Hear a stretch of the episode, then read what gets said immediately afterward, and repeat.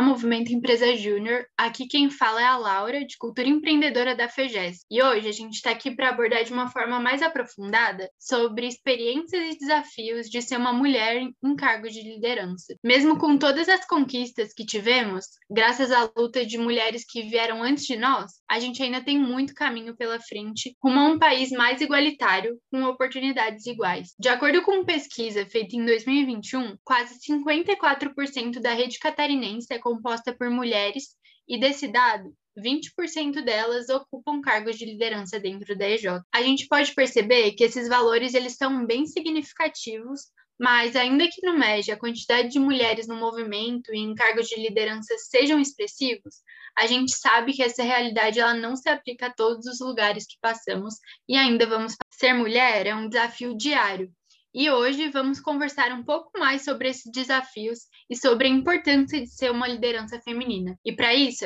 a gente está com a Fernanda e com a Flávia da Whirlpool para falar mais sobre o tema e sobre suas experiências. Primeiro de tudo, eu gostaria de agradecer por terem aceitado esse convite e para começar, eu vou pedir para que vocês se apresentem um pouquinho. Sou a Fernanda, Obrigada, Laura, pelo convite, o PGESC pelo convite é, para a gravação desse podcast e para participar desse encontro. É, eu trabalho na, na Whirlpool há pouco mais de 12 anos, entrei como estagiária, sou formada em engenharia elétrica e hoje eu lidero a área de hardware e eletrônica para os produtos da refrigeração globalmente. Oi, eu sou a Flávia, obrigado pelo convite também, é um prazer estar aqui falando com vocês. Sou engenheira de materiais, formada aqui pela UFSCar, sou mãe de dois gatos, sou esposa do Luiz, amo esportes, amo natureza. Sou engenheira, trabalho como engenheira sênior aqui na UERPO, na área de, de tecnologia, de desenvolvimento através de simulação computacional de produtos da lavanderia. Sou engenheira de materiais, formada pela UFSCar, com ênfase em polímeros. E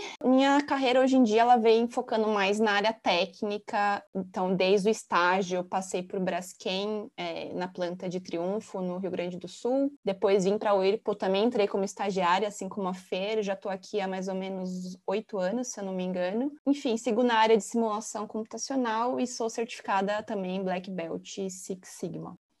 Perfeito, obrigada meninas pela apresentação. E para começar a nossa conversa sobre esse tema, eu gostaria de saber de vocês como que foi o início da trajetória de vocês até aqui. Bom, acho que primeiro começa né, a definição aí de área, né, de, de atuação. Então, escolher engenharia não é algo muito muito simples, né, para as mulheres, não é, é algo comum, ou pelo menos até quando eu entrei menos ainda do que hoje. Hoje a gente já fica feliz de ver uma representatividade um um pouco maior, mas eu não tenho ninguém na família engenheiro, então realmente uhum. foi algo que foi eu fui me direcionando dentro do ensino médio, fiz escola técnica e acabei gostando e conhecendo um pouquinho mais, né, da, das áreas de engenharia e por um pouco de, de experiências, habilidades, experimentação, acabei indo para elétrica. Então, quando eu falei para minha mãe que ia fazer engenharia elétrica, ela quase infartou, né? Mas depois super apoiou, né? E teve muito suporte, assim, no sentido de encaminhar, né, para universidade, né? Escolher um, um bom curso e, e, dar a oportunidade de ter boas experiências acadêmicas, né? Então, durante a graduação, eu, eu me envolvi muito com projetos é, acadêmicos, né? Tanto na área de pesquisa, iniciação científica, quanto na área de, de ensino, extensão, organizando eventos como vocês estão organizando da, da empresa Júnior, né? Então foi um pouco da, da minha vivência e isso me ajudou muito a me preparar para o mundo profissional e entender um pouquinho melhor quais eram as minhas habilidades, né? Então, entender o que, que eu fazia bem, o que eu não fazia tão bem, o que eu gostava dentro das áreas de atuação que a gente tem, né?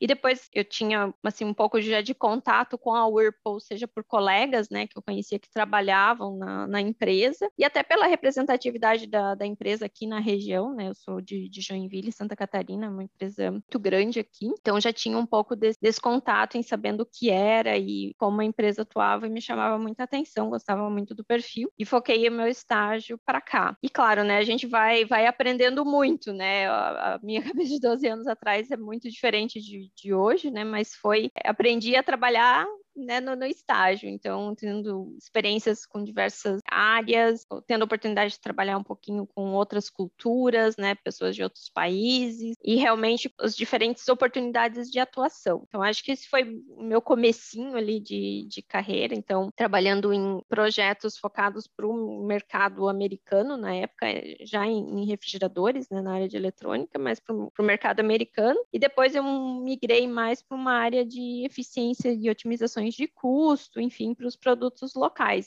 E ali eu tive muita vivência de fábrica, né, rodar piloto, entender toda a cadeia de produção, entender cadeia de fornecimento. Então isso me ajudou muito a ter uma visão um pouco mais ampla, né, para daí seguir sim para o desenvolvimento de produto, que é onde eu acabei ficando e desenvolvendo aí ao, ao longo da, da carreira. É interessante ouvir a tua história também, porque tem algumas coisas similares, outras nem tanto, e no final das contas escolhemos carreiras relativamente parecidas, né? É, e é uma pergunta que me fez refletir bastante, assim, né? O que que me trouxe até aqui?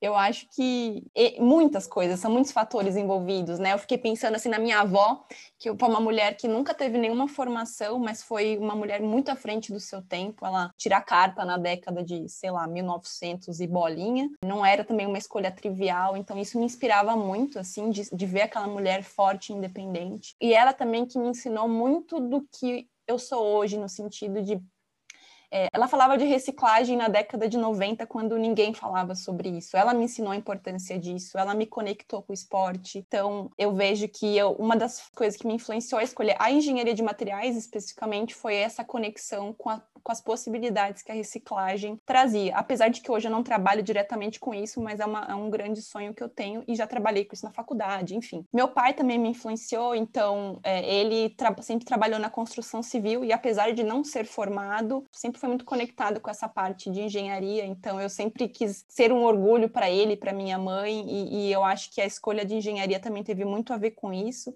Já cogitei ser educadora física, já cogitei fazer design industrial, e no final acho que a escolha da engenharia foi um pouco disso de tentar desafiar aquilo que era esperado de mim, né? Então, eu vou talvez aprofundar um pouco esse assunto mais para frente, aí, conforme a gente for batendo um papo. Então, eu não queria escolher uma carreira que, entre muitas aspas, fosse mais feminina, então eu queria realmente entrar num lugar um pouco mais desafiador ali. Hoje eu discordo dessa Flávia do passado, mas era o que eu pensava na época, né? Então, isso me trouxe até aqui. Tinha muito essa vontade de impressionar, enfim, também é, um pouquinho de teimosia, talvez. E aí, enfim, escolhi engenharia de materiais. E a engenharia sempre me brilhou os olhos, né? Aquele negócio da curiosidade, de querer desvendar o novo. Eu lembro quando eu era pequena que eu estava brincando num salão de festas e aí a luz apagou, sei lá, não sei se acho que não queimou, né? Aí eu fui lá com um papelãozinho, enfiei ali na lâmpada, no soquete, e era simplesmente um mau contato, e com aquele papelãozinho eu resolvi, porque eu deixei a, a lâmpada justa. E aquilo foi incrível para mim, eu resolvi um problema sem precisar pedir ajuda de ninguém. Então, acho que sempre teve essa parte aí de um pouco de curiosidade e de, de exploração, sabe? E aí, falando um pouquinho aqui, né? Eu vim para o IRPO em 2013 e eu sempre soube que eu queria carreira técnica, era isso que eu queria para mim. Tanto é que no, no, no estágio, me perguntar, eh, um dos diretores perguntou para aquele grupo grande de estagiários, na época eram 20 e poucos, quem da, da onde, onde que as pessoas se viam dali cinco anos ou 10 anos, se, se viam liderando pessoas, né? correndo a carreira de gestão de pessoas e eu fui, eu fui uma das únicas duas que não levantei a mão, porque eu tinha muita certeza de que eu realmente queria ficar na carreira técnica por muito mais anos do que aqueles cinco que a galera já queria migrar para gestão. Então acho que é um pouquinho do que me trouxe até aqui e a gente vai aprofundando mais aí ao longo do bate-papo. É muito legal ouvir a história de vocês e ouvindo a gente consegue perceber vários pontos em comuns e vários pontos bem diferentes também, né? Eu acho que isso é o mais legal quando a gente escuta essas histórias. Com toda certeza, durante o caminho, a gente encontra vários desafios, tanto pessoais quanto profissionais, né? E aí eu queria saber de vocês, na opinião de vocês, quais foram os principais desafios que vocês encontraram ao longo desse caminho? Eu nunca tive grandes desafios, ou na época eu não percebia, né? Porque acho que talvez eu, enquanto mulher branca, posso dar esse recorte de gênero e de falar alguns desafios que, enfim, a gente pode ter vivido, mas eu não, eu não, não tive tanto azar, assim, digamos. Mas hoje, eu olho para trás, eu vejo que o que mais me desafiou, o que mais me fez, talvez tenha me desacelerado um pouco, foi o peso de não poder errar. E aí, não, é difícil explicar isso, porque é uma coisa que acontece na nossa cabeça, mas não, não é que ela acontece na nossa cabeça sem nenhum motivo, né? Tem alguns motivos sociais ali que explicam. Eu estando no meio engenharia, né, na minha época eu era até que um número expressivo, a gente acho que era em oito mulheres numa turma de 45, o que na engenharia já não é tão ruim assim, imagina só, né? Não, ótimo. É... a Fer tem números muito piores que o meu na engenharia elétrica, mas assim, de qualquer forma, eu sempre trabalhei no meio predominantemente masculino e eu tinha muito medo de que o meu o meu eventual erro fosse associado ao meu gênero e que aquilo, de alguma forma, fizesse com que o meu time, as pessoas que eu estivesse lidando ali, associassem isso isso ao gênero e de alguma forma isso influenciasse eles de no futuro contratar mais mulheres porque achariam que todas as mulheres são iguais a mim que errou, entende? E até uma certa idade, ali meus 25, 27, 28 anos, eu tinha um pouco de orgulho de ser uma das poucas ali, sabe? Aquela coisa de puta, sou muito foda, eu tô aqui representando todo um grupo. E depois de um tempo, acho que talvez um pouco de amadurecimento, eu percebi que aquilo era um mega fardo para mim. Percebo que mesmo que eu não tinha não tenha tido grandes barreiras, as mulheres ao meu entorno não podiam dizer o mesmo, né? Então, quem sou eu para ter orgulho de um problema social que é esse que a gente vê? Essa foi mais a minha percepção. Exatamente isso. Acho que o maior desafio foi reconhecer o quão machista eu mesmo era, né? É algo que a gente vai de encontro a amadurecimento, né? Mas também a gente parar e refletir, estudar sobre, sobre o tema diversidade, né? É algo que não é assim tão trivial, né? A gente não aprende na escola, não tem né, nenhuma ensinando sobre isso, né? Eu, eu estudei na, na UDESC aqui, né? Que é a Universidade Estadual, super, né? Historicamente, né? É um centro aqui, né? O que, o que a gente tem em Joinville é um centro de engenharias, então é um, é um campus totalmente, não totalmente, mas, mas é, majoritariamente masculino, né? Então a gente tem todas as engenharias nesse campus de Joinville. Então, algo que dá um baque num primeiro momento, apesar de eu já ter vindo de uma escola técnica que também já tinha uma predominância masculina, mas ainda tinha talvez um percentual um pouquinho melhor. A gente estava ali em 8, 10 meninas na época no curso de telecomunicações para um grupo talvez de 25, 30 alunos, né? E quando eu entrei na elétrica, eram três, uma turma de 40. E depois as meninas acabaram trocando de universidade, fiquei sozinha numa turma de 40, né? Então isso é, dá um, aquele baque e traz justamente esse peso que, que a Flá falou, né? De, puxa, é você representando ali todo uhum. o gênero feminino, né? Então, sim, tem, tem uma pressão interna e muitas vezes externa também, né? Puxa, você escolheu fazer engenharia, então dê conta agora, né? uhum. né? Então, tem esse, esse lado que é um pouco intrínseco, né? As nossas escolhas é, e a gente vai percebendo que, num primeiro momento, esse orgulho, né? Tipo, só sou eu aqui, né? Nessa turma. E depois, poxa, debater mais sobre o tema, conversar mais sobre isso e influenciar mais, dizer que é possível, né? Que quem entre agora não precisa carregar esse mesmo peso, né? Então, eu acho que é um pouco de a gente ir desmistificando algumas coisas, né? Que a gente tinha como pré-definição, né? Eu acho que esse é o primeiro. E o segundo, a gente, talvez o segundo desafio que eu acho que é, é legal legal a gente conversar é de a gente não tentar se enquadrar 100% das vezes, né? A gente entender que por ser mulher a gente vai ter comportamentos diferentes, vai ter escolhas diferentes, vai ter formas de lidar com situações diferentes, né? E não só pela questão de gênero, mas por ser indivíduo, né? Então nós como indivíduos temos é, tratativas diferentes e que muitas vezes a gente associa ao gênero e não necessariamente é, né? Então a gente entender que ser diferente é ok, né? Não seguir a massa é ok. Então, também acho que foi um, um processo de aprendizado ali, né? Então, a gente conseguir começar a trabalhar um pouquinho melhor, conversar mais sobre esse tema de uma forma mais aberta, né? Eu acho que isso é mais. A gente começa a galgar um caminho aí super positivo, né? Independente do gênero, né? Voltando aqui um pouco na pergunta,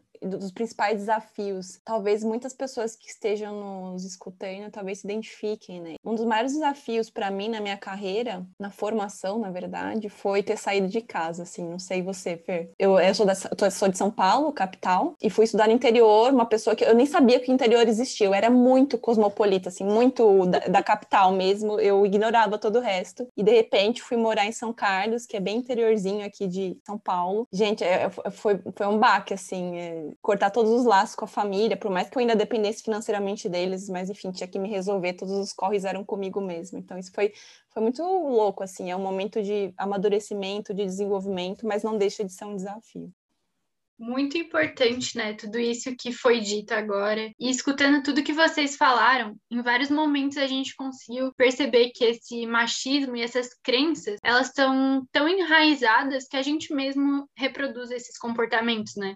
E tudo isso gera ainda mais uma pressão interna e externa também, né? Pensando nisso, assim, eu queria saber de vocês se em algum momento vocês se sentiram prejudicadas, invalidadas, ou enfim, apenas pelo fato de ser uma mulher, seja no ambiente de trabalho ou em algum outro lugar. Eu não lembro assim de um episódio que eu fui aprende bom ou ruim, mas a gente aprende a conviver com piadas, comentários, né? Eu, sinceramente, eu acho que eu sempre tive num círculo e, e faço, né, as palavras da Flávia ali, né? Sou mulher branca, né? No sul do país, então, assim, eu acho que tem uma, uma questão, né, de, de entorno e cultural ali, né, que, que me, ainda me facilita, né. Não lembro, assim, de um episódio que eu fui é realmente invalidada. Mas assim, a gente acaba convivendo, né, com piadas, é, às vezes uma, uma exclusão, né, às vezes uma conversa até num tom masculino, e ah, Fê, desculpa, você estava aí, né? Então, eu acho que tem um, um pouco disso sim, né? Nada que de fato me prejudicou num momento ou de carreira ou em algum projeto, né? Trabalhando em, com outras culturas, é, eu senti isso já de uma forma um pouco mais evidente, né? Um pouco mais forte no sentido de, às vezes, né, solicitando alguma coisa, cobrando um prazo, algo nessa linha. E daí, por ser mulher, eu percebi, né, que isso estava afetando um pouco a conversa, mas foi até, eu acho que um pouco da minha postura, né? Eu nunca me coloquei no sentido sentido de uma vitimização, né? Pelo contrário, então sim, sou mulher, vou continuar sendo mulher e ainda assim preciso dessa entrega, preciso desse prazo, né? Então, é, não deixei isso ser uma barreira, mas exige sim da gente é, muita inteligência emocional, muito jogo de cintura, né, para que a gente consiga passar por essas situações, né, de uma forma positiva. Então, muito provavelmente eu tive em algum momento alguma alguma situação, mas que para mim não me pes, não me pesou tanto. Significa que para outra pessoa, né, para o coleguinha do lado não vai pesar. Então, eu acho que isso, quando eu falei no comecinho ali que, né, me reconhecer machista é parte disso também, né? de eu entender que não necessariamente o que para mim algo não foi tão, talvez, é, relevante, para outra pessoa poderia ter sido, né? Então a gente começa a ter um pouco mais de cuidado, um pouco mais de atenção e cautela com as nossas atitudes, com as nossas ações, né? Com a forma que tratamos, né? Então eu acho que é um mais nesse sentido, assim, que eu pensando né, nas minhas nas minhas experiências. Não sei falar se você teve algo mais contundente aí. Não, você foi perfeita, foi porque eu ia falar que não, mas eu acabei de lembrar de uma situação que eu já vou falar. Mas esse negócio de, assim, eu e a Feira, a gente, a gente não comentou ainda, mas a gente participa de um grupo de afinidade aqui na empresa que chama Women's Network, ou Rede de Mulheres. E a gente, eu já participo a. Acaba que, como a gente se torna um pouco, um pouco de referência sobre esse tema de, de né, o debate sobre a posição da mulher, igualdade de oportunidades na empresa. Aliás, é incrível a empresa ter esse grupo, porque dá muita oportunidade da gente debater sobre isso. Eu acabei virando um, um, mega centro do tema, assim, então todo mundo me procurava para falar sobre isso, por já estar há muito tempo, né? Eu fui uma pessoa que procurei a Flávia para fazer parte do grupo. E aí e assim, é muito, é, é exatamente isso que a Fer falou. É muito injusto eu, eu vir aqui e falar, não, eu nunca tive problemas. Só que depois que eu abri os olhos e comecei a atuar nesse tema, eu vi o quanto que o buraco é muito mais embaixo do que a gente acha. A gente, a gente às vezes está preso na nossa bolha e é muito fácil ignorar o que está ao nosso entorno, sabe? Principalmente quando a gente é homem e, e né, e de repente está lá numa situação, num cafezinho só entre homens rola aquelas piadas hiper machistas e, e, e, você não se posiciona. Então, homens que estão nos escutando, né? Prestem atenção. Não estou falando para você fazer nada nesse primeiro momento, mas presta atenção no que está acontecendo no seu entorno e veja realmente se, se não existe nenhum problema por aí. Eu comentei que eu lembrei de uma situação e para você ver como que é são detalhes, né? São entrelinhas e que vão nos moldando e moldando a nossa cabeça. Eu sou parte de um time de engenheiros é, que trabalham com simulação, sou a única mulher no meu time e em algum dado momento aí ao longo dos anos a gente precisou de um suporte de TI, né? De, de computadores mais potentes e tudo mais. Enfim, a gente tinha que lidar com essa pessoa e ela era uma pessoa que dificilmente respondia nossos e-mails e nossos chats, enfim e era um, um, especialista da área que cuidava dessa, dessa relação com essa pessoa. E ele não conseguia retorno, não conseguia retorno, até que eu fui lá e tentei conversar com essa pessoa. Eu quero entender que a minha abordagem com essa pessoa foi diferente, então eu tentei entender o que estava acontecendo, o porquê da demora, tipo assim, me pus um pouco mais vulnerável, tipo, tipo, o que, que eu posso te ajudar para você conseguir nos ajudar, etc. E eu tive um retorno muito rápido. E aí, essa, esse meu colega, inclusive é um grande amigo meu, ele soltou um comentário na hora assim: ah, ele te respondeu porque você é mulher, né? E assim, ele em nenhuma hipótese considerou que talvez a abordagem dele não foi adequada e a minha foi. Ele simplesmente associou ao meu gênero. Então, são detalhes como esse que putz, na época não tinha essa mentalidade que eu tenho hoje. Eu simplesmente não respondi para ele. Eu simplesmente falei, é, talvez esse esteja certo. E não é bem assim, né? Então é um, um pequeno exemplo. Mas voltando ao ponto do, do que nos barra enquanto mulheres, eu até separei uns dados aqui que eu acho super interessante e, e vou até ler para não falar abobrinha. É, e aí eu queria só tirar um pouco do holofote de engenharia, que a gente está falando muito aqui, mas Sim. eu entendi que a FEGESC tem muito sobre outras formações aí que estão nos ouvindo, e desculpa aí se a gente está focando muito em engenharia. Mas hoje, se você olhar o recorte de pessoas em universidades, todos os cursos, mulheres hoje são a maioria né? Maioria dos entrantes e maioria dos formandos em todos os cursos aqui no país. Se a gente olha para mestrados e doutorados, hoje as mulheres são 54% e meio dos matriculados em pós-graduação. Isso são dados da OCDE de 2019.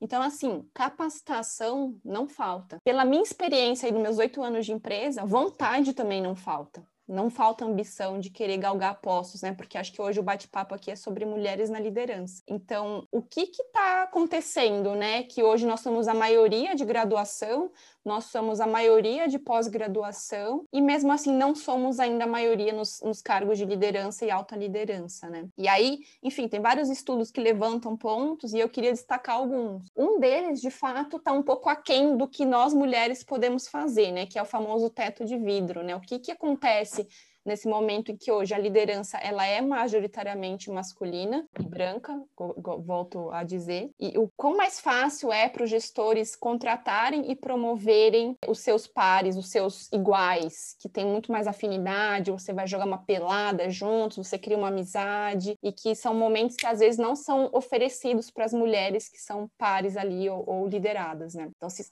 e como hoje muitas empresas no mercado não têm processos claros de definição definição do que, que é um bom desempenho ou não, é você ainda dá mais margem para que esse tipo de coisa aconteça, porque você põe muito poder de decisão na mão de, da baixa liderança ali, digamos assim, tudo pode acontecer, né? De, de forma intencional ou não. Aliás, eu ouso dizer que a, a forma não intencional é a que mais acontece, né? Que são os vieses ali que a gente nem percebe que está tomando decisões que não são talvez as mais justas possíveis. Tem o fator da maternidade, então, quanto que hoje a maternidade, sim, ainda é um fardo para a carreira da mulher. E aí tem o nosso fator de que muitas vezes é, optamos por largar o emprego para cuidar dos filhos e o quanto que isso é ou não uma decisão bem escolhida. É, bem considerada, considerando todos os aspectos, que isso que de fato é uma escolha ou é uma imposição que a gente nem percebe. Então, deixo aí também a reflexão. Claro, você tocou no, no assunto maternidade, eu até pensando um pouquinho aqui, né, nesse geral aí, quando a gente pensa sobre desafios e tudo, e, e é, eu sou mãe, né, meu filho hoje tem seis meses, seis meses, desculpa, seis anos, e sou divorciada. Então, eu passei por dois momentos para mim de transição que foram muito importantes, né? O primeiro, da maternidade, eu em nenhum momento eu tive dúvida de que eu queria retornar né, para minha função, não é nem para o mercado de trabalho, para minha função, né? Eu simplesmente tive uma pausa de seis meses, né? Que não são férias, né? Para quem faz o comentário, voltou de férias, né? Não voltamos de férias, voltamos de licença maternidade e digo que é, é bem longe de férias, né? Já Mas... volta exausta, né? É, exato. E sim, é um momento de transição muito forte, porque fisicamente, né, biologicamente, a mulher muda, né, as nossas prioridades desde a gravidez, né, mudam. Então, eu percebi já desde o momento, né, durante a minha gravidez, a forma que eu trabalhava, a forma que eu lidava com as coisas. Depois, né, voltando da, da licença maternidade, muito mais, né, a gente, a gente desenvolve novas habilidades, deixa algumas para trás, né? Isso faz parte. Procurem no Google que vocês vão achar muitos dados sobre isso. Agora, ponto principal é aquele peso que a Flá falou, né? Assim, sou mulher, não posso errar. Agora, tive um filho, não posso errar. Meu filho não pode ficar doente, porque se ficar doente eu tenho, uhum. eu vou ter que tirar um dia de folga. Eu acabei de voltar de seis meses de folga, né? Entre aspas aqui. Então, assim, a gente carrega um peso que nem sempre vem, tá? E, e, e falo aqui, né, de, de forma bem aberta, e se fosse diferente também falaria, né? Eu nunca tive esse peso do lado da empresa, né? O meu gestor foi super é, compreensivo, ajustou a minha função, né? Na época eu viajava muito, é, de forma que eu não precisasse ter uma rotina de viagem tão pesada quando eu voltasse de licença maternidade. Então, assim, o apoio da empresa existiu. Mas tem essa cobrança interna, né? A gente, e às vezes de familiares, né? Então, puxa, Fê, mas agora né? Teu filho está doente, agora tu vai pegar testado, sabe? O que, que você vai fazer? Né? Você vai voltar a trabalhar, daí tem outro que fica ali, né? Igual o, o diabinho e o anjinho, né? Você vai voltar a trabalhar e teu bebê vai ficar integral no, no, uhum. na escola, né? Então a gente tem que ir quebrando tabus que vêm externamente e os nossos internos, né? E depois, né, de, de alguns anos ali, eu, eu me divorciei. Para mim foi de novo um momento, né? Então, puxa, eu passei por um, um processo de divórcio com né, uma criança pequena, um bebê, e de novo eu senti esse peso, né, de não posso falhar, porque eu não queria associar, né, algo que estava acontecendo na minha vida pessoal ao meu, à minha vida profissional. Então, eu acho que né, e não vou aqui desqualificar os homens, não, não vou dizer que né, homens também não passam. Eu sei que eu, como mulher, levei isso de uma forma muito positivos e potencializadores. Eu fico pensando, né, as situações que, que a gente deve ter e encontrar aí no, no mercado em geral. Uhum. Então, eu acho que vale a pena essa reflexão, né, e a gente usar aí, né, de, de empatia, de botar o, o chapéuzinho, o sapatinho do outro, né, para entender e conseguir ajudar, né, e conseguir fomentar. E, de, e quando eu lembro muito bem que quando eu falei para o meu gestor, assim, que na verdade foi num momento, ele disse assim, ah, vamos marcar um churrasco aqui da área, Fê, quando seu marido pode, né? Porque ele queria fazer com a família e tudo, e, e na época ele sabia que que meu ex-marido viajava. E eu falei assim: então, eu tenho que te falar uma coisa, né? Tô divorciada há X meses, fazia meses, assim. E ele falou assim: mas por que, que você não me falou antes? E eu falei para ele assim: ah, eu não queria falhar e, né, e baixar a guarda e baixar a minha, a minha eficiência, vamos dizer assim, no trabalho por conta disso. Ele falou: mas Fernanda, né, pelo contrário, né? Às vezes você precisava de um dia de folga, né? Dois dias de folga para botar a cabeça no lugar e voltar a trabalhar. Então, assim, o, la o outro lado existia, mas eu né, no meu casulo, eu não conseguia abrir a ponto de expor isso e a gente conseguir conversar de uma forma aberta. Então, assim, isso para mim só quer dizer mais e mais que existem barreiras e que a gente precisa conversar, a gente precisa trabalhar isso de uma forma aberta, né, para que as pessoas não se sintam como eu me senti naquele momento, né, que elas tenham a abertura de falar e que do outro lado haja a receptividade, né, porque se daí abrir e encontrar uma, uma parede, né, uhum. a gente retrocede muito. Então, eu acho que é um pouco. Essa é a importância da gente, a gente estar aqui conversando. Né? E, nisso, Fer, é, você tinha muito claro que você não, nunca, talvez não tenha considerado não voltar a trabalhar depois da licença, mas isso ainda é um, é um ponto muito forte para muitas mulheres. Mas também tem um ponto muito fo forte que muitas mulheres são demitidas quando voltam, né? Uhum. É, hoje mesmo eu estava navegando no LinkedIn e, e, vi uma postagem assim triste, né? É de uma mulher que tinha ficado, sei, recentemente voltou, acho que foi em junho. é, para a empresa depois de seis meses de licença e foi demitida no primeiro minuto, assim é, sob a justificativa de reestruturação interna, né? Espero que ela consiga uma recolocação logo, mas assim, que pena para a empresa, porque é a empresa que está perdendo uma profissional que volta, que como a Fer comentou, com outros skills, outras habilidades, temos muito a evoluir. E aí, só para finalizar ali a parte dos dados que eu trouxe, um terceiro fator, né? Então, falei de teto de vidro, falei da parte de maternidade e tem a parte das escolhas, e aí, novamente, escolhas entre aspas, que mulheres fazem em termos de carreira né? É, a, mulher culturalmente ela foi criada para o cuidado, para o educar. Então, e, e, e essas carreiras, infelizmente, são financeiramente muito desvalorizadas, enquanto aí, só para representar o número é, correto, né? Hoje, 25% das mulheres graduandas escolhem a parte de educação enquanto que 19% dos homens escolhem engenharia. As mulheres estão erradas em escolher educação? Claro que não. Os homens estão errados em escolher engenharia? Claro que não. O problema é que ela, a gente já tem essa predisposição de criança a escolher essas carreiras. Então, será que a gente está realmente escolhendo ou estamos sendo escolhidas?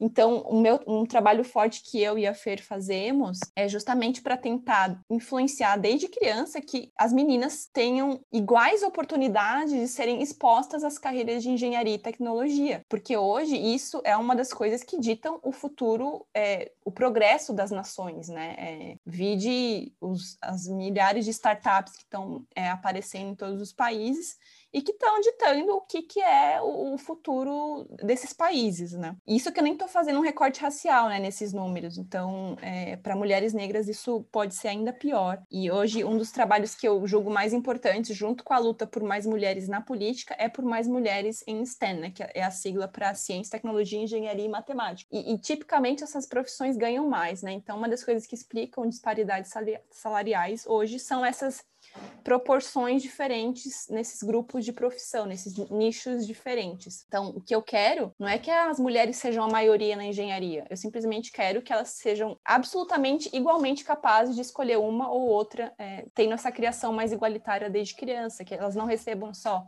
presentes de meninas, bonecas para criar. Os meninos também têm que criar bonecas porque eles vão ser pais um dia, né? Eles também têm que se, se é para dar é, brinquedos de cozinha para criança, para menina, dá para os meninos também, porque ele também vai ter que saber se virar na cozinha em algum dia, ou ele pode ser um grande chefe, querer ser um grande chefe, assim como as meninas também querem podem querer ser. Então, é muito simples a reflexão, né, que eu acho que vale todo mundo levar para as próprias famílias, o como que a gente está já influenciando as nossas crianças a serem alguma coisa que já é esperado daquele gênero, né, daquele sexo.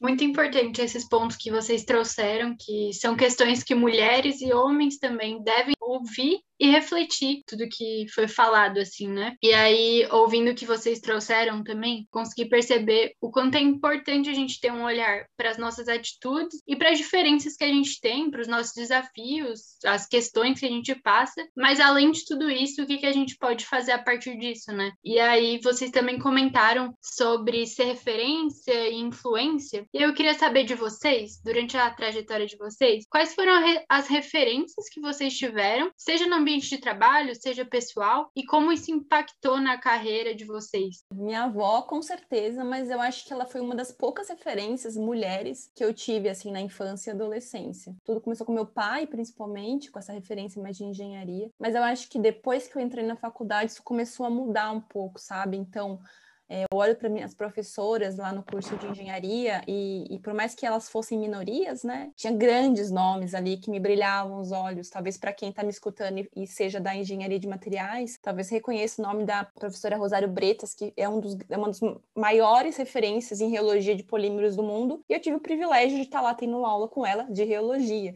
Então ela me inspira muito. Até hoje eu mantenho contato com ela. É, muitas mulheres hoje em posições de liderança me inspiram e até eu, eu no começo falei que eu gosto muito da carreira técnica, mas hoje eu já me abri um pouco mais. Hoje eu já eu enxergo que o que eu tenho a contribuir também vale para uma eventual carreira de gestão de pessoas. E, e, eu não descobri isso sozinha, sabe? Foi através de inspiração e de mulheres que eu vejo que estão fazendo um bom trabalho e que se parecem comigo. A própria feira é um exemplo, é, enquanto gestora na engenharia, né, que é o, esse meio que eu vivo.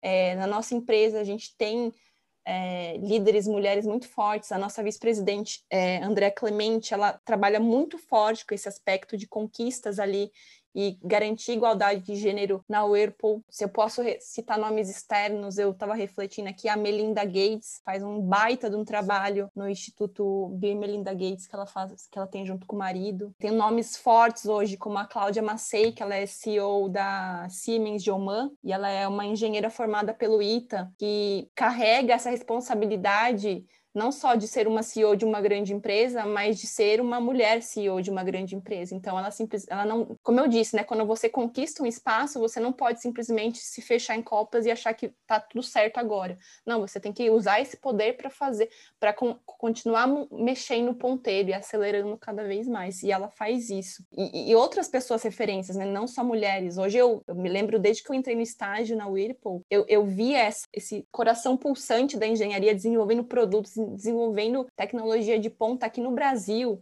Tenho tantos colegas engenheiros aqui que, que são grandes referências para mim, né? Que, que realmente, às vezes, a gente acha que tecnologia é, e desenvolvimento são feitos só lá no Vale do Silício, mas o Brasil é um baita de um, de um, de um polo de desenvolvimento, né? Só falta realmente incentivo e, e, eu vejo aqui de pertinho quanto que isso, isso me inspira, sabe? A fazer um bom trabalho, eles, eles elevam a régua e eu vou junto, é, né, é, sabe? Então, não sei, eu acho que hoje eu tenho grandes referências sobre vários aspectos. Eu ia comentar justamente nessa linha, assim, eu falar, acho que trouxe vários nomes de peso, né? E, uhum. claro, né? É só a gente pegar nossa conta do Instagram, do LinkedIn, né, das redes sociais aí a quantidade de, de tag, né, e, e, a quantidade de mulheres. Tempo atrás eu comecei a olhar, assim, parando para para analisar, assim, eu vi como realmente eu tenho acercado de grandes nomes de mulheres, assim, né, no sentido de a gente começa a, a perceber como isso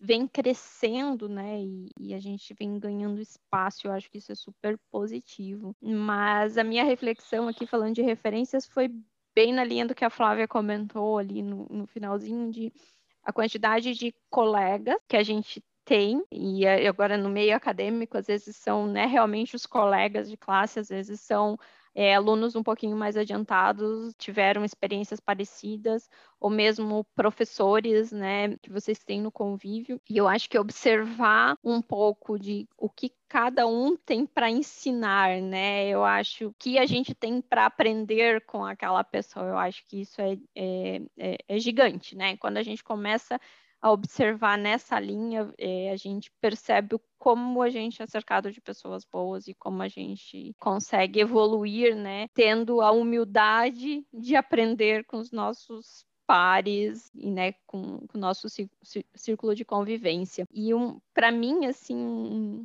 um ponto muito forte é que quando eu penso em, em engenharia, né, e nós aqui puxando a sardinha para nossa brasa, né, mas é muito porque a nossa experiência é realmente nessa, nessa linha, mas é, eu penso na engenharia como um resolutor de, de problemas, né, quem vai resolver algum problema, de, independente da área que no, se a gente fosse resumir em uma frase, seria isso. E nesse sentido, eu tenho referências pessoais, né? Eu acho que a minminha mãe sempre foi aquela pessoa de, puxa, eu tô com um pepino, para quem que eu recorro, né? Então sempre foi ela, e mesmo que ela não tinha capacidade de resolver, ela conseguia. Eu acho que esse é um, é um ponto, e me coloco também na, na posição de referência aí sempre para o meu filho, no sentido de, né, ah, quebrou, né? Quebrou, vamos consertar, vamos arrumar. Então, eu acho que é um pouquinho do, do chapéuzinho aí de, de engenheira, né? E, e passando adiante também.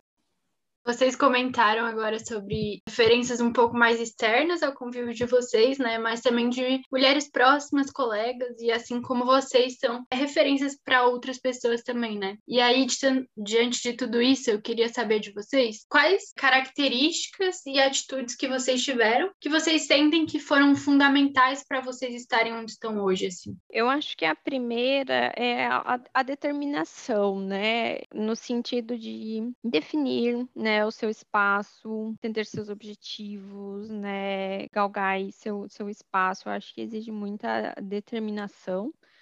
É, a humildade, né, de demonstrar vulnerabilidade, a gente tem falado muito nessa, nessa palavra de, de se demonstrar vulnerável, né, mas mais no sentido, eu acho, da gente conseguir é, olhar aquilo que a gente está fazendo bem e aquilo que a gente né, tende a melhorar e que você precisa correr atrás, você precisa estudar. Então, a gente comentou aqui um pouquinho desse grupo do Humans Network e para mim, ele foi justamente nesse sentido de, de aprender mais como gestora, né? Como líder de um time, como uma liderança feminina, né? Eu via que eu tinha uma necessidade de me expor mais a esse tema, realmente ser desafiada, né? Me, me tirar da zona de conforto e debater, visualizar as dificuldades que a gente ainda tem, né? De botar à tona os meus vieses inconscientes, né?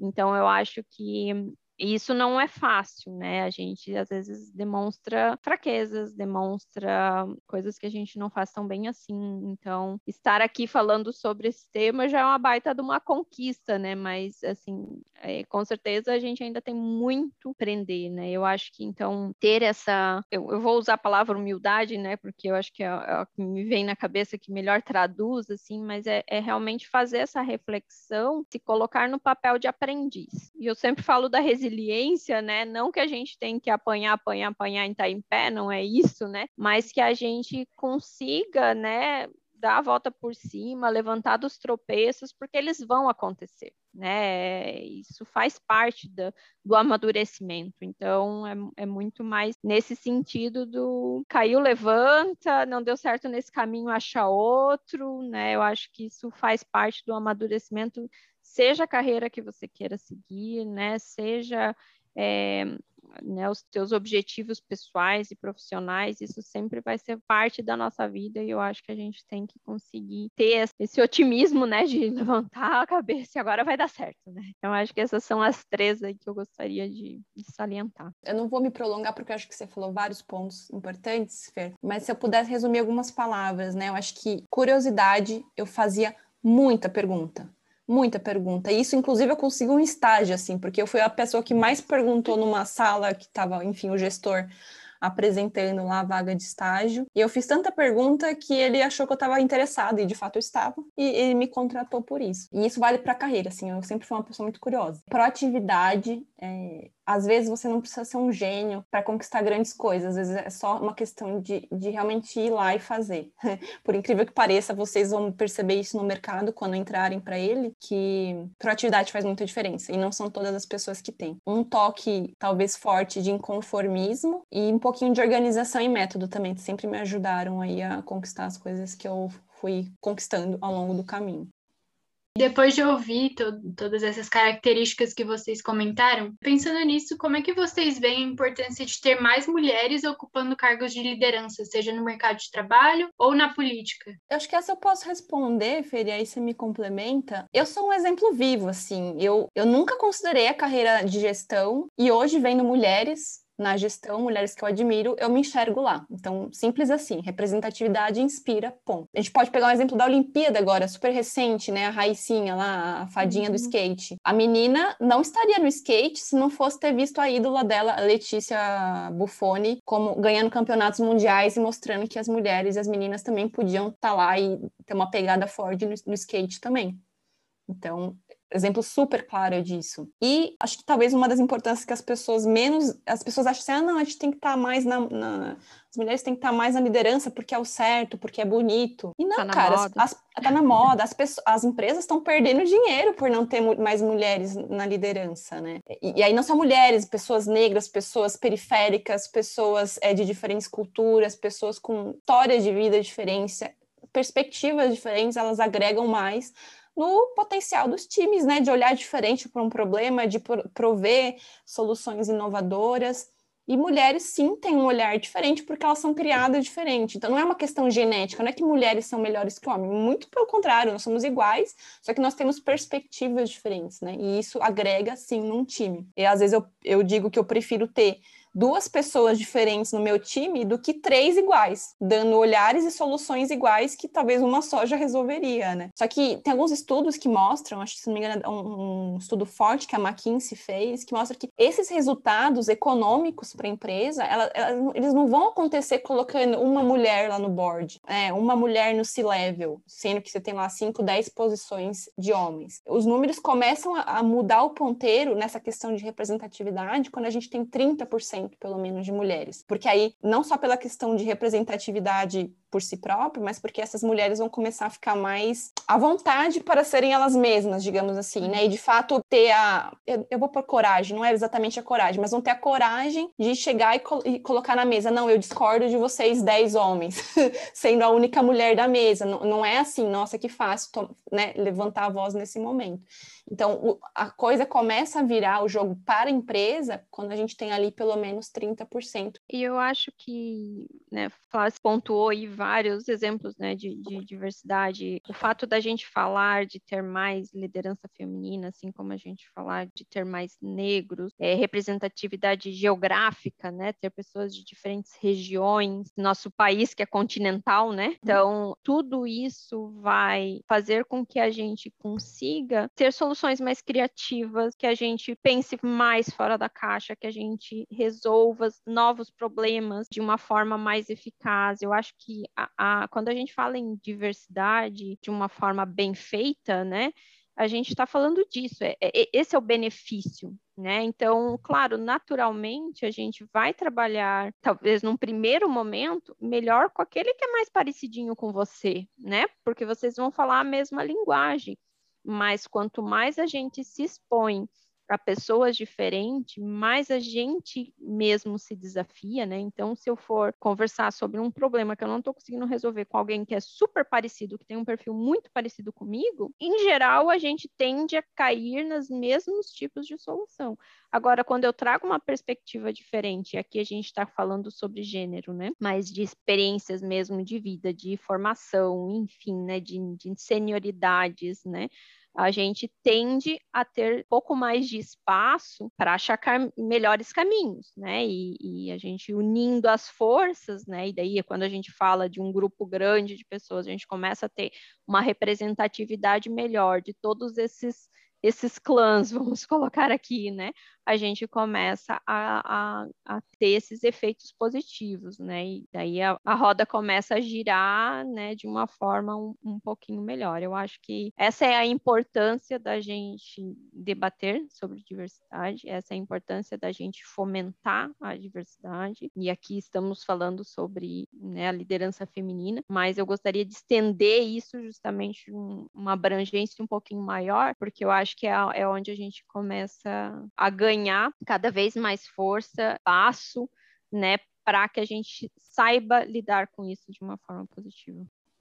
Muito interessante ouvir sobre tudo isso e saber o quanto um ambiente mais diverso traz muita representatividade, muita solução inovadora e, enfim, só tem a agregar, né? E aí, para finalizar, eu primeiro gostaria de agradecer vocês por terem topado o convite, por falarem um pouco sobre a trajetória de vocês, que com certeza vai inspirar muitas mulheres que estão nos ouvindo. Então, obrigada, Flávia, obrigada, Fernanda. A participação de vocês foi realmente muito especial especial. E aí, por fim, se vocês puderem deixar uma dica final a essas mulheres que querem conquistar espaços cada vez maiores, serem lideranças, o que vocês diriam a elas assim? Eu acho que num primeiro momento é não se limitem, né? Não se deixem ser limitadas pela imaginação dos outros. Então, não, né? Se alguém te falar que, então esse eu acho que é o primeiro ponto. Segundo, também não limite os outros, né? Então, às vezes a gente acaba colocando as pessoas em caixinhas. Eu dei o exemplo do meu gestor no momento do meu divórcio, eu limitei ele, né? E, e acabei me limitando. Então, acho que esse é o, é o primeiro. E procurem, busquem referências, né? Se você aí, mulher, está nos ouvindo, né? Está galgando algum caminho de carreira, enfim, né? E de alguma forma a gente pôde ajudar, eu acho que isso já é um torno super positivo, né? Minhas redes sociais estarão aí, então estou super abertas, né? Se alguém quiser conversar, debater, então pode me procurar e, e, e, procurem referências que vocês têm, conversem, porque talvez ao, ao longo do, das, da minha trajetória inicial me faltou exemplos de mulheres engenheiras, né? Então eu tive que procurar ali o, o, o meu espaço, até que eu consegui me reconhecer em algumas referências que a gente até citou aqui. Mas eu acho que hoje a gente tem muito mais oportunidade, né, uhum. de, de achar, conversar, trocar ideias, né? A gente está num mundo super digitalizado cada vez mais. Então, acho que é legal ter essa troca de experiências e usar isso ao nosso favor, aí, principalmente nessa fase inicial de carreira. Eu acho que eu tenho, além das que a Fer já comentou, acho que assim, seja um sangue nos olhos, assim.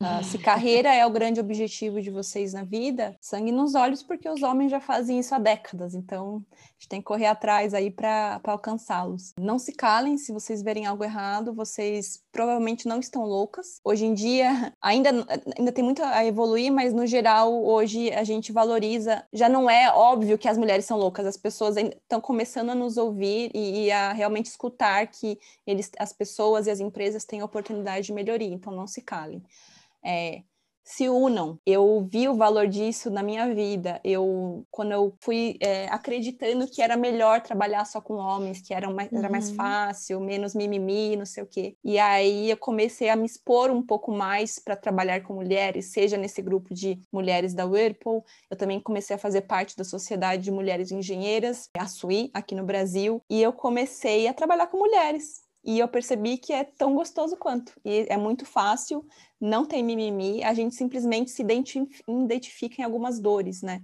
E, e isso tem muito poder, porque a gente consegue, entre nós, compensar alguns gaps que culturalmente a gente foi tendo, né, ao longo das nossas escolhas pessoais e profissionais. Então, a força dessa união entre mulheres é incrível. E não é só aquele, ah, mulher pega a mão de quem, pega mulher, pega a mão de mulher. N não é isso. É um negócio não dá nem para descrever assim o poder que essa rede de contatos tem. Então, se organizem, façam isso nos meios de vocês, nas universidades de vocês. Quando entrar para empresas, se tiverem grupos, participe dos grupos. Se não tiver grupos, criem grupos. Né? Tá muito na nossa mão também como eu disse ali, esse um pouco do inconformismo. Então, criem. Ah, eu já falei e vou reforçar aqui como mensagem final também, né? Se você nunca teve problemas, não significa que a mulher ao seu lado não está tendo ou não teve. Então, lute pelos seus direitos, pelos direitos de, de todas. E se você furar a bolha, se você conquistar um, um, um espaço de um pouquinho mais de poder, continue lutando para você não ser a, única, né? Eu não queria deixar essa mensagem para as mulheres porque eu espero do fundo do meu coração que tenham homens nos ouvindo. então, para os homens, eu digo que a gente não quer tirar o espaço de vocês, né? A gente quer só conquistar o nosso, trabalhar em comunhão aí com vocês de forma igualitária, de forma justa. Então, para vocês, eu faço o pedido de que sejam aliados nessa, nessa luta, né? Que não se calem quando vocês virem uma injustiça, quando vocês virem uma piada, porque tudo começa aí, né? Tudo começa naquela piada de corredor. A gente precisa de aliados e a gente e eu acredito fortemente que os grandes líderes são pessoas que não se calam é, perante injustiças. Eu tenho grandes referências de líderes aqui na Whirlpool que são grandes parceiros nessa, nessa dinâmica que a gente constrói aqui, né, de, de discutir benefícios, de, de, de conquistar espaços, de garantir igualdade no momento de contratação, no momento de promoção. A gente sozinha talvez não mova o ponteiro tão rápido, né? Então a gente precisa muito de vocês. Usem esse, esse espaço que vocês já têm para para construir coisas boas. Gente, espero que vocês tenham aproveitado essas falas tão importantes e se inspirado nessas mulheres incríveis que estiveram com a gente hoje. Que a gente possa caminhar cada vez mais para um mundo mais igualitário e um ambiente de trabalho com mais mulheres ocupando grandes cargos. Compartilhe esse podcast com sua Jota e com todos que trabalham com você. Até o próximo episódio, Lou!